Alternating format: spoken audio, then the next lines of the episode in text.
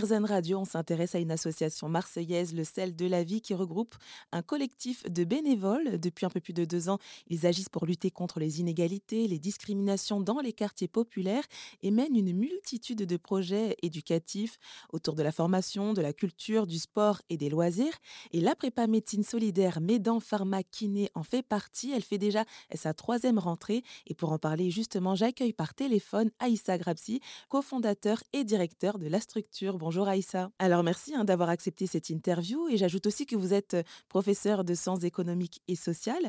Alors pour lancer Mes dents pharmakinées, vous ne vous êtes pas euh, bah, lancé euh, seul. Est-ce que vous pouvez nous dire d'où est-ce que c'est parti tout ça? Oui, oui, absolument. Donc, la, la prépa Médan Pharmakiné est née à peu près trois semaines après la naissance de notre association, qui est née le 14 juillet 2020 et elle se fait à partir d'une idée qui nous anime. Salim Noé Jedvab, qui est médecin psychiatre et d'ailleurs qui a une spécificité puisqu'il est un des rares, si ce n'est le seul médecin psychiatre à être installé dans les quartiers nord de Marseille et qui effectue des visites à domicile. Et quelques étudiants, dont certains étaient des anciens élèves que j'ai pu avoir, et qui nous ont contactés en nous disant, ben voilà, nous on a réussi le concours de médecine, dentaire, etc.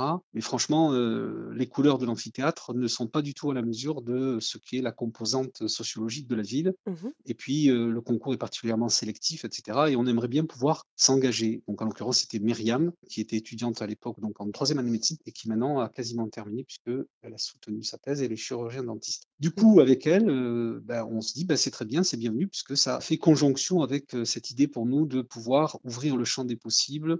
La première promotion va s'appeler Arc-en-Ciel avec zéro budget de fonctionnement, simplement si ce n'est une association que je dois d'ailleurs citer et remercier, qui s'appelle Approche Culture et Territoire, qui revoit tout son calendrier pour, qu'on puisse utiliser, en tout cas les étudiants et les tuteurs, leurs locaux pendant les vacances scolaires et les week-ends en organisant la double dimension présentielle et distancielle. Et une équipe de cinq étudiants de médecine dentaire deuxième, troisième année va s'occuper de la structuration. Et alors, vous avez combien d'étudiants par promo et quels sont alors les taux de réussite des promos précédentes? Alors, la première promotion, comme je l'ai dit, nous avions 12 étudiants, 25% de réussite. La deuxième promotion s'appelait Axel Kahn et de 75%. C'est beaucoup. Et là, la oui, absolument. Donc, c'est même un très, très bon score pour nous, ce qui nous positionne du coup dans une visibilité assez importante puisque nous avons communiqué autour de l'existence de cette écurie. Nous avons organisé des journées portes ouvertes. Puis, de l'autre côté, nous avons travaillé à accompagner un certain nombre d'élèves de terminale, notamment scientifiques, à pouvoir se préparer, d'abord renforcer, on va dire, le socle fondamental, les bases des matières scientifiques qui mmh préparent pour le baccalauréat et puis par là même aller vers un SAS, en quelque sorte, euh, qui débouche sur la préparation de ce concours euh, de médecine dans les locaux euh, de la faculté de la Timone, puisque nous sommes dans un partenariat avec ah. l'assistance publique des hôpitaux de Marseille et de la faculté de la Timone, qui a cru en nous, enfin en tout cas ce projet, très rapidement et qui nous a encouragés d'un point de vue notamment de la mise à disposition de ces locaux. Donc sur la partie logistique et matérielle. Eh bien justement, euh, comment ça se passe au niveau des cours? Comment est-ce que vous avez organisé euh, tout ça?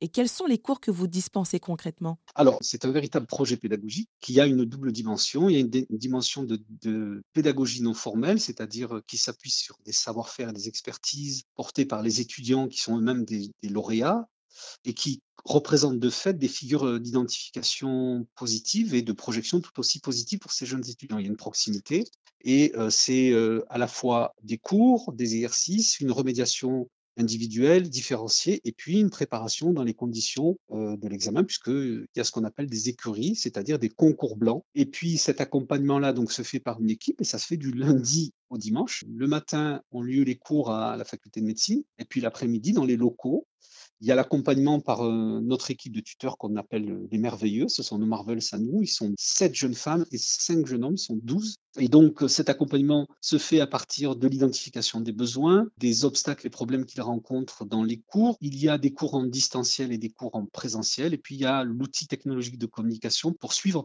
ces étudiantes et ces étudiants par un système de parrainage et de marrainage. Qu'est-ce que ça signifie concrètement? Un tuteur ou une tutrice est amené à suivre entre deux cinq étudiants individuellement, à la fois pour des éléments d'ordre méthodologique, de progression, d'identification où sont euh, des obstacles, et puis d'un suivi euh, tout au long de l'année De l'autre côté, il y a un accompagnement d'ordre psychologique, puisque dans l'équipe, il y a à la fois un médecin psychiatre cofondateur, une sophrologue et une psychologue clinicienne pour gérer justement tous les aspects de stress d'ordre psychique, on va dire Mmh. de perturbation ou de pollution mentale euh, qui participent justement d'obstruer ou en tout cas euh, de nourrir négativement la dimension psychologique euh, ou en tout cas les freins que cela peut produire. On sent bien euh, que vous avez mis en place tout un programme d'encadrement personnalisé, donc pour une issue bien sûr positive.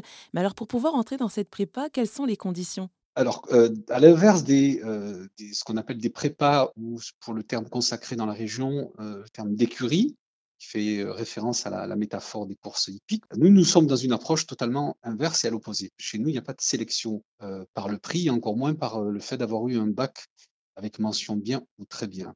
À partir du mois de février, juste après le parcours, heu, d'inscription sur le dispositif Parcoursup, les étudiants intéressés font parvenir leurs 2 premiers bulletins scolaires, une lettre de motivation, s'ensuit un entretien.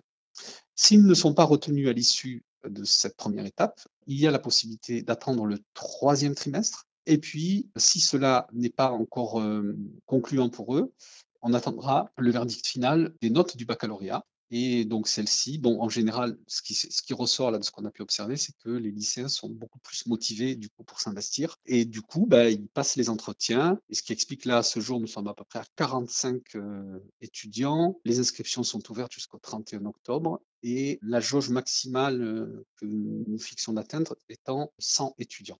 Oui, donc ça veut dire qu'il reste encore des places, hein, s'il y a des personnes qui sont intéressées. Et alors, est-ce qu'elle est payante, cette prépa solidaire, heu, Médan Pharmakiné? Oui, alors, heu, effectivement, heu, ils doivent payer, heu, cette année, mais pas les autres années. Les autres années, en fait, au regard du modèle qu'on avait construit qui était basé, sur, le volontariat et cetera.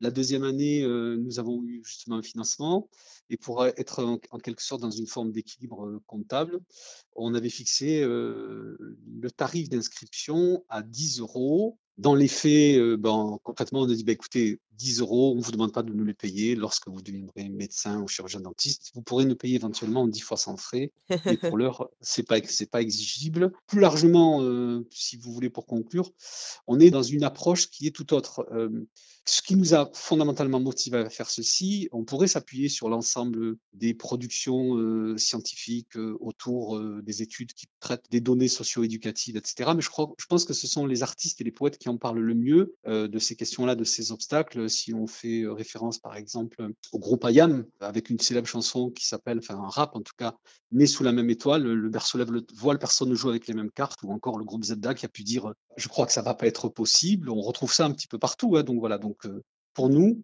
l'idée tout simplement, c'est de faire démentir un peu cette assertion de l'artiste Ben qui dit: «Venir d'eux empêche de devenir». Nous Mmh considérons, nous, au contraire, que par notre approche, venir d'eux ne doit pas ne doit plus empêcher de devenir. Eh ben, écoutez, parfait, c'est une belle conclusion, heu, de notre entretien. Merci à Issa Grabsi, heu, cofondateur de la prépa solidaire de médecine Médan Pharmakiné qui se trouve à Marseille et je rappelle qu'il est encore possible de candidater jusqu'au 31 octobre. Merci à vous de pouvoir nous faire connaître, ce que nous faisons.